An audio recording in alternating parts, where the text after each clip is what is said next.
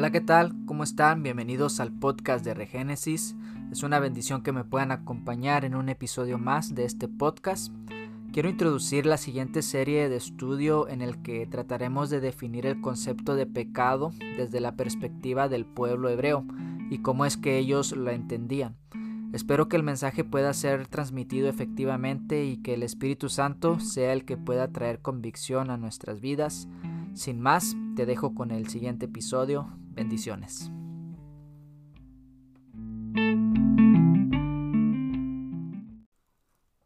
Estos días estuve escuchando sobre el concepto que algunos tienen sobre el pecado y me encontré con posturas muy interesantes y a la vez bastante chocantes porque muchos partían desde la idea de que qué significa para mí pecado y no qué es lo que la Biblia me dice sobre esto y me puse a pensar en lo siguiente de qué es lo que está pasando con el esfuerzo que se hace por definir este concepto y qué es lo que podemos hacer con el pecado. Y no me refiero a qué es lo que podemos hacer con el pecado en cuanto a términos prácticos, sino en cuanto a su significado, en cuanto a su definición, cómo es que estamos enseñando qué, qué significa este concepto. Entonces, ¿qué hacemos con el pecado primero? Lo redefinimos, lo ignoramos, lo practicamos, lo juzgamos, lo relativizamos o lo rechazamos. Porque si lo redefinimos, es decir, le damos un significado diferente al que es para acomodarlo de tal manera que pierda su peso y su significado, o lo ignoramos. Es decir, no importa si pecas, Dios es amor, lo único que importa es el amor y que ames a Dios, aunque este concepto suene totalmente torcido porque no se trata más que de manipular las escrituras para nuestro beneficio. Salvo siempre salvo. Ahora, si lo practicamos, pues Pablo dijo acerca de esto que pues perseveraremos en el pecado para que la gracia abunde de ninguna manera. Entonces, ¿por qué no mejor empezamos por entenderlo? Por entender qué es lo que Dios nos quiere mostrar acerca de este concepto. Y para poder entenderlo, pues partamos de la base de que quien define el pecado no somos nosotros, sino es Dios. ¿Por qué? Porque Dios es el único ser moral con la capacidad de establecer moralidad y de decir qué es lo que es bueno y qué es lo que es malo y qué es lo que es pecado. Ahora, creo que se nos ha enseñado un concepto muy ambiguo sobre lo que esto significa. Pero, ¿qué es lo que nos dice la Biblia acerca de este concepto. En primera de Juan 3:4 dice, todo aquel que comete pecado infringe también la ley, pues el pecado es infracción de la ley. Este verso, esta parte de la palabra de Dios nos habla de que la infracción de la ley es pecado. Y es así de sencillo, pecar es infringir la ley. Pero es de aquí donde radican muchos de nuestros problemas para definir lo que es esto. ¿Por qué? Porque tenemos un concepto erróneo de lo que significa tanto ley como pecado. De ahí radican nuestras deficiencias al momento de definir esto. Primero porque tenemos muy arraigado en nuestra mente y en nuestra cultura eh, tanto nuestra cultura secular y nuestra cultura cristiana que cuando hablamos de ley estamos hablando de restricciones, estamos hablando de legalismo, estamos hablando de religiosidad y nada que ver con eso. Entonces tenemos que definir a la luz de la palabra o entender lo que la palabra nos dice acerca de lo que significan estos conceptos. Pero partamos primero de qué es el pecado. En las escrituras hebreas nos encontramos con tres conceptos relacionados a la palabra pecado. En la Biblia encontramos tres diferentes formas de pecado. Sí, así es, no todo el pecado es el mismo, hay profundidad en cuanto a este y sus consecuencias. Hay tres palabras relacionadas a lo que nosotros conocemos como pecado. La primera es abón. Abón significa iniquidad, comportamiento torcido manipular la Torah para justificar acciones y, pervertir. El segundo es kata o jata, que quiere decir pecado, del griego amartía. Y el significado, este significado de jata no tiene nada de religioso, sino que simplemente significa fallar o errar en el blanco, sí. Esa imagen que siempre se nos ha contado de alguien tirando al blanco y fallando, eso, eso es así de simple, eso es lo que significa jatá, pecado. Y la imagen que se nos da de este concepto, pues sí, es una persona que está tratando de dar con una flecha en el blanco y falla. Y el tercer concepto o el tercer, la tercera palabra que se usa para pecado es pechá y esto tiene que ver con la transgresión o con romper la confianza. Esto tiene que ver con pecados de mayor magnitud. Ahora, los pecados de Abón y Jatá podían ser espiados por medio de un sacrificio, pero los pecados de Peshá no podían ser espiados, sino que para esto se requería de pena de muerte. Pena de muerte quiere decir caret, ser cortado. Esta es una consecuencia de transgredir el mandamiento. Entonces, podemos ver en estos tres conceptos de pecado de que no son iguales en cuanto a consecuencias y no son iguales en cuanto a daño porque jatá o, el pecado ah, normal, por, decirlo así, el regular, es el que tiene que ver con el, lo que hacemos diariamente, los pecados cotidianos que uno hace. Para eso sí había un sacrificio. Cada vez que alguien hacía un sacrificio, eh, ofendía a alguien, ofendía a Dios de alguna manera, podían ellos llevar un animalito, podían ellos llevar una ofrenda para que el pecado fuera expiado. Igual con el pecado de Abón. Pero el pecado de Peshá no podía ser quitado, no podía ser cubierto. No había un pago por eso. El único pago que había para el pecado de Peshá era la muerte, que era lo que se hacía cuando una persona pecaba de esta manera. ¿Y cuál es el pecado de Peshá? Todo lo que tiene que ver con, con pecados de índole sexual, adulterio, fornicaciones, incestos, violaciones, con, todo lo que tenía que ver con homosexualismo, con eh, prácticas que eran en contra de la naturaleza, lo que tenía que ver con muerte, para eso no había una expiación. No era de que alguien podía llevar un cordero o un becerro para que lo sacrificaran y ya el pecado quedaba borrado, no. Para eso tenía que haber una sentencia de muerte. Es por eso que a los que cometían estos actos los llevaban afuera del campamento o más bien los llevaban ante los jueces de Israel y los apedreaban ahí. Porque tenían que ser extirpados de, de, la nación, tenían que ser cortados de entre el pueblo, porque tenía que haber un pago por esa transgresión tan grande que había sucedido. Y esto es lo que se le conocía como caret, cortar de tajo algo. Pero hasta aquí vamos a dejar de hablar de Pesha, de este concepto de pecado, para hablar sobre Hatá, que es el concepto más común que nosotros conocemos, que es como errar en el blanco. En, el, otro episodio vamos a seguir hablando sobre Pesha, pero vayamos qué es lo que significa Hatá. En jueces 20:15 al 16 nos habla de que fueron contados en aquel tiempo los hijos de Benjamín de las ciudades veintiséis mil hombres que sacaban espada, sin los que moraban en Gabaa, que fueron por cuenta setecientos hombres escogidos de toda aquella gente. Había setecientos hombres escogidos que eran zurdos, todos los cuales tiraban una piedra con la onda a un cabello y no erraban. Este pasaje de la escritura nos habla acerca de la tribu de Benjamín, de que en la tribu de Benjamín había 700 hombres escogidos que cuando tiraban una onda, tiraban una piedra con la onda, no erraban al blanco, no erraban a un cabello y la palabra que se utiliza para errar en esta parte de la palabra es jatá, errar o, o no dar en el objetivo.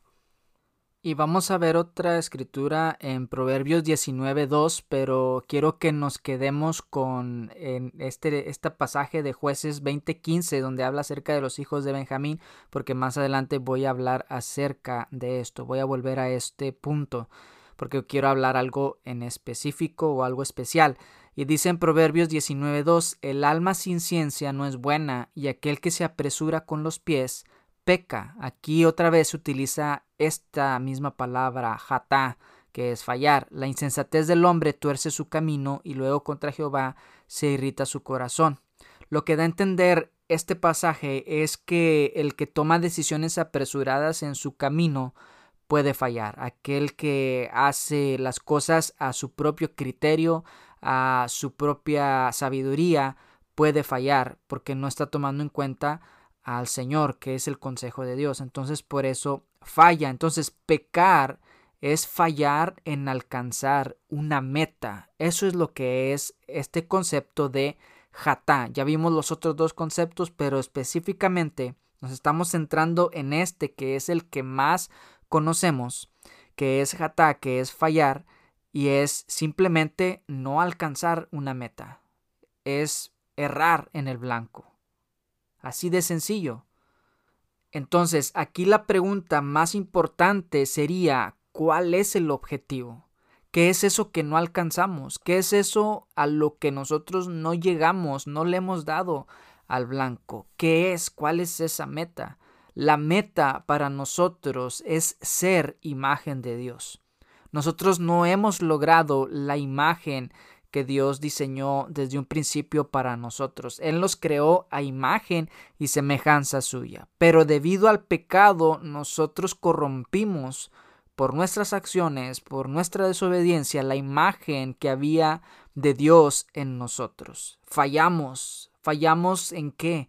Fallamos en amar a Dios. Fallamos en ser imagen del Señor. Ahora, ¿cómo es que fallamos en amar a Dios y cómo es que fallamos en amar a los demás, porque esto es lo que hemos, ha pasado con nosotros.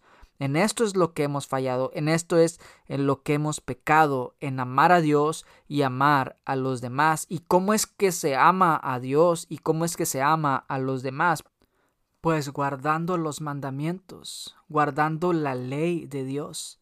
Jesús dijo en Mateo 22:40, de estos dos mandamientos depende toda la ley y los profetas. ¿Cuáles eran esos dos mandamientos de los cuales dependían la ley y los profetas?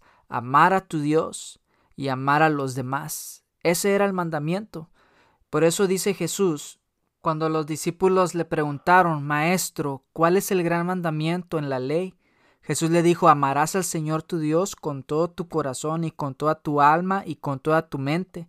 Este es el primero y grande mandamiento, y el segundo es semejante, amarás a tu prójimo como a ti mismo. ¿Qué estaba haciendo Jesús aquí? Muchos dicen que Jesús estaba anulando toda la ley, toda la ley que había, y solamente estaba dejando estos dos mandamientos, y nada que ver. Jesús no estaba anulando la ley, Jesús estaba resumiendo la ley, Jesús estaba resumiendo los diez mandamientos, porque cuando el Señor dio los diez mandamientos, Él lo hizo por amor al pueblo y lo hizo para que nosotros amáramos, lo hizo por amor y para amar. Para eso fueron dados los diez mandamientos. ¿Por qué? Porque los diez mandamientos tienen que ver primeramente con mi relación con Dios y mi relación con los demás. Los primeros cuatro mandamientos hablan de cómo es que Dios quiere que yo me relacione con Él. Y los otros seis mandamientos me hablan acerca de cómo Dios quiere que yo me relacione de una forma horizontal con los demás. Es una relación vertical con Él y una relación horizontal con los demás. Es por eso que Dios nos dio esos mandamientos. ¿Para qué eran los mandamientos? Para restringirnos. La ley fue dada para prohibirnos, para restringirnos. ¿La ley fue dada para eso? No, la ley fue dada para que nosotros pudiéramos convivir en una relación perfecta de armonía y de amor tanto con Él como los demás. Ah, entonces Dios quiere manipularnos, Dios quiere obligarnos a que lo amemos. No, lo que pasa es que nosotros como seres humanos que hemos caído no sabemos qué es lo bueno y qué es lo malo. No entendemos qué es el concepto de pecado. Es por eso que el Señor nos tuvo que enseñar y nos tuvo que dar mandamientos para que pudiéramos tener una relación correcta con los demás.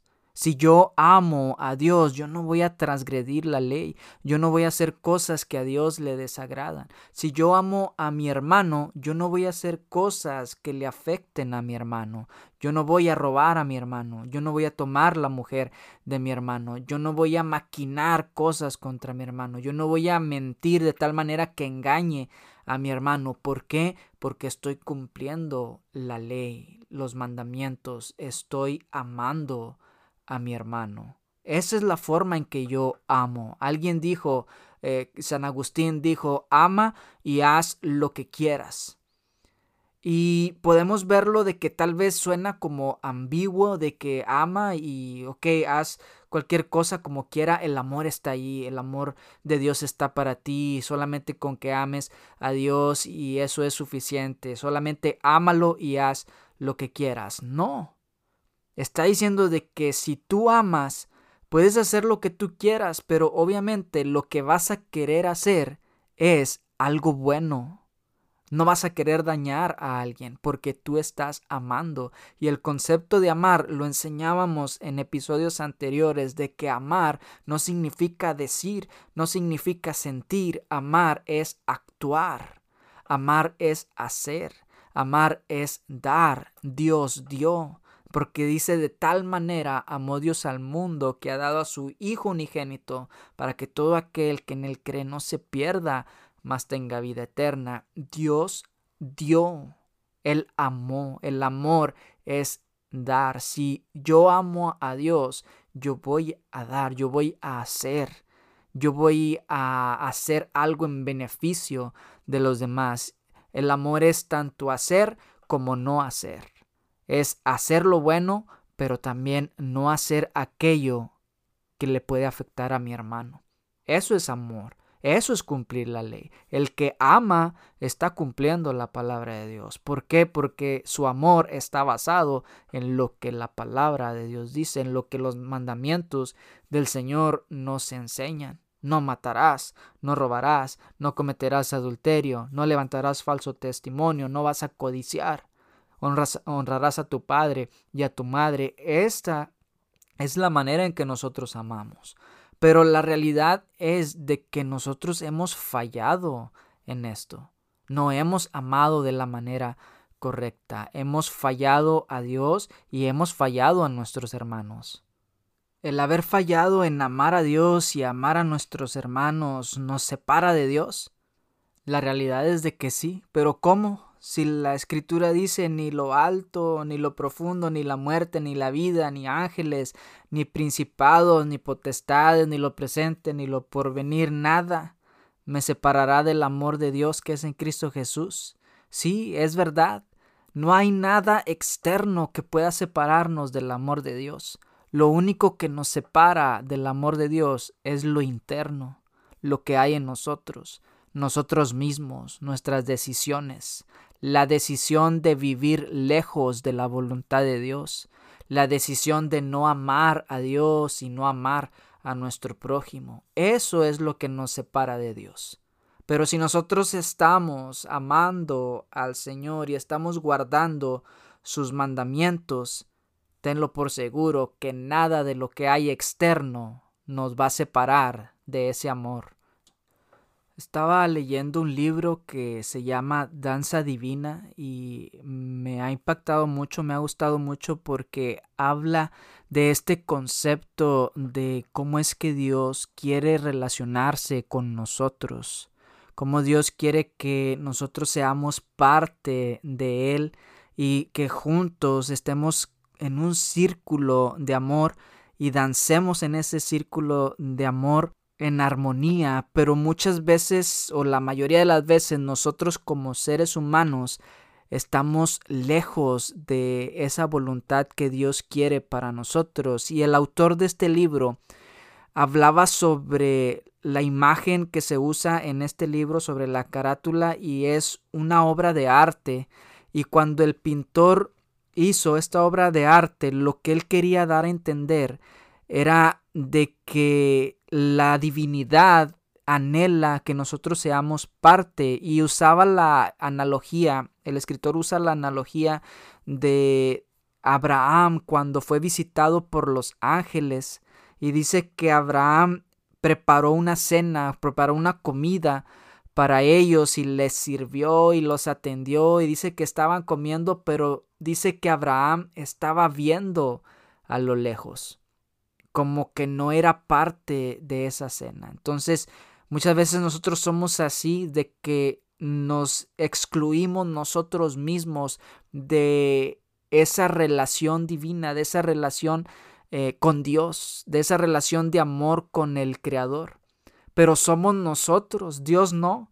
Dios él, es, él siempre está anhelando el que nosotros nos acerquemos a Él, porque Él siempre se acerca a nosotros. Por eso envió a Jesús, para acercarnos a Él, para acercarse a nosotros y acercarnos a Él por medio de Jesús. Pero somos nosotros los que siempre con nuestras decisiones nos hacemos a un lado, huimos de su presencia, con nuestras actitudes, con nuestro pecado.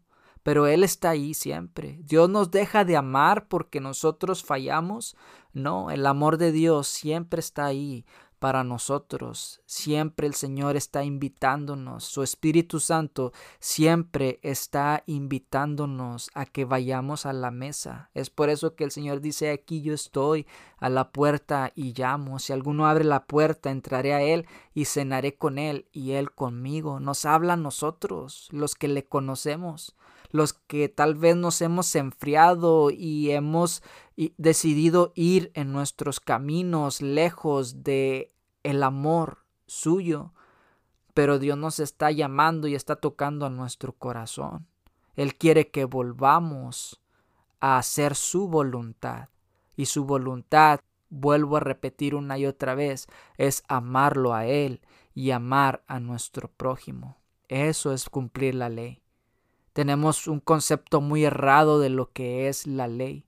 Y les mencionaba hace un momento de que esto de pecado significa, o en el hebreo es jatá, y ahí cuando habla sobre la tribu de Benjamín, de los hijos de Benjamín, que había 700 hombres que, con, que eran zurdos y que le podían dar a un cabello y no jatá y no fallar, hay algo bien tremendo en este pasaje.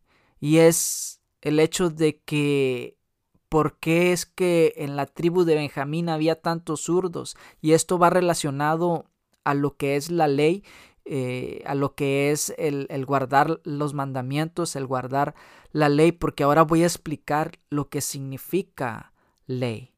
Y quiero usar este pasaje de jueces donde los hijos de Benjamín le daban a un cabello y no jata. Y dice en Génesis 35, 18, no obstante ella se estaba muriendo, y en sus últimos suspiros alcanzó a llamar a su hijo Benoní. Este pasaje de Génesis 35, 18 nos narra la historia cuando Raquel estaba teniendo a Benjamín, estaba pariéndolo y fue una labor de parto complicada y ella murió. Pero antes de Raquel morir, antes de eh, dar su último suspiro, dice que alcanzó a llamar a su hijo Benoni y eso significa hijo de mi aflicción o hijo de mi tristeza. Imagínate que tu mamá te llame así porque le causaste un gran dolor. Esto era lo que había pasado con Benjamín. Su mamá le puso dolor, hijo de mi dolor. O sea, qué triste. Se escucha bien Benoní, pero el significado no está muy bonito que digamos. Pero cuando sucede esto, en el momento dice que Jacob, su padre, lo toma y le pone por nombre Benjamín. Y esto significa hijo de mi mano derecha. Y esto a mí me habla de algo bien, bien especial porque me imagino a Jacob con Benjamín caminando y me imagino a, Benjamín a mano derecha de Jacob y Jacob tomando la mano izquierda de Benjamín y guiándolo, caminando con él. ¿No será por esto que la tribu de Benjamín o en la tribu de Benjamín había tanto zurdo? ¿No será algo especial y esos que eran zurdos no tan solamente eran zurdos, sino que podían darle a un cabello sin jatá, sin fallar? Yo creo que esto tiene algo especial. Y esto habla de que la Torah, el concepto que nosotros tenemos de ley, de Torah, tenemos que cambiarlo y tenemos que ver cuál es el verdadero significado. Porque la palabra Torah o la palabra ley, en su raíz viene la palabra yará y yará significa guiar a alguien o instruir a alguien para que pueda dar en el blanco. Torah lo que significa es simplemente agarrar un arco, ayudar a un niño a agarrar un arco y apuntar hacia el objetivo. O sea, todo lo contrario a lo que significa jatá, a lo que significa pecado. Pecado significa errar y Torah significa o implica dar en el blanco. Implica ser guiado para poder lograr los objetivos. Entonces Dios quiere, así como Jacob tomó a Benjamín de su mano izquierda, lo puso a su mano derecha y tomó su mano izquierda y lo guió. Y de la descendencia de Benjamín salieron hombres que podían dar en el blanco. Así Dios quiere tomarnos a nosotros y guiarnos en sus caminos, guiarnos en sus sendas, en su Torah, en su instrucción. No desechemos la ley, más bien entendámosla. Entendamos lo que realmente Dios habla sobre la ley. Y esto no quiere decir que vamos a vivir para ser salvos por la ley. No, la ley no nos va a salvar. La ley no nos va a hacer heredar la vida eterna. Es el sacrificio de Jesús y la palabra de la obediencia. Y la obediencia en la palabra. El sacrificio de Jesús y la obediencia en la palabra es lo que nos va a dar la vida eterna. Y yo creo en el capítulo que, que viene, en el episodio que viene, voy a hablar acerca de esto. Voy a profundizar un poco más acerca de lo que es la ley, pero voy a estar dando esta serie de mensajes sobre el pecado, pero también tratar un poco sobre la ley, porque estas dos cosas van juntas. Más bien la ley nos muestra lo que es el pecado, pero a la vez la ley nos enseña a cómo vivir en amor, a vivir amando a Dios y amando a nuestro prójimo. Entonces, hagamos una oración para que el Señor hable a nuestros corazones y que no nos cerremos a estos conceptos que quizá suenan extraños, suenan raros porque tal vez no los aprendimos de esta manera, los aprendimos de otra forma, pero que el Señor nos hable a nuestros corazones y nos revele y que nos haga entender qué, qué hay en todo esto de la ley, del pecado, del amor de Dios y que podamos entender realmente qué es lo que Dios quiere hablar a nuestras vidas. Señor, te damos gracias, Padre, porque tú nos amas. Tú nos amas con amor eterno y con ese y por ese amor eterno has prolongado tus misericordias a nuestras vidas. Señor, hemos fracasado en ser humanos, en ser humanos que aman completamente, en ser humanos que te aman a ti completamente, Señor. Hemos perdido la capacidad de juzgar, Señor, entre lo bueno y lo malo. Te pedimos perdón, Señor, por nuestros impulsos profundos y egoístas que son motivados a hacer comportamientos que no son de tu agrado, Señor.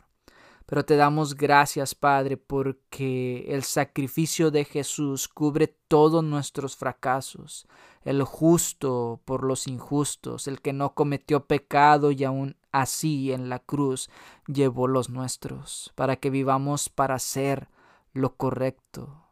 El cual no hizo pecado ni se, halló engaño en su boca. Te damos gracias por Jesús. Te damos gracias por el sacrificio que quita nuestros pecados, que borra nuestra maldad, que borra nuestro pecado y nos hace aceptos delante de ti, Señor. Te damos gracias por eso, Padre. Ayúdanos a entender, Señor, qué es lo que causa el pecado en nosotros ¿Qué es esto, Señor, del pecado, la magnitud de esto, Padre, y cómo es que afecta en nuestras vidas? El mayor efecto que el pecado tiene en nosotros es que nos separa de ti, Señor. Nuestras decisiones, nuestra mala conducta, nuestra la decisión, Señor, de vivir nuestra vida lejos de ti, eso es lo que nos separa de ti, Señor. Permítenos regresar a ti y poder ser parte de la divinidad, poder ser parte, Señor, de esa comunión, Señor, porque Jesús oró, Padre, que nosotros fuéramos uno, así como tú y el Padre son uno, que así nosotros fuéramos uno en ustedes. En el nombre de Jesús te lo pedimos, Señor. Amén.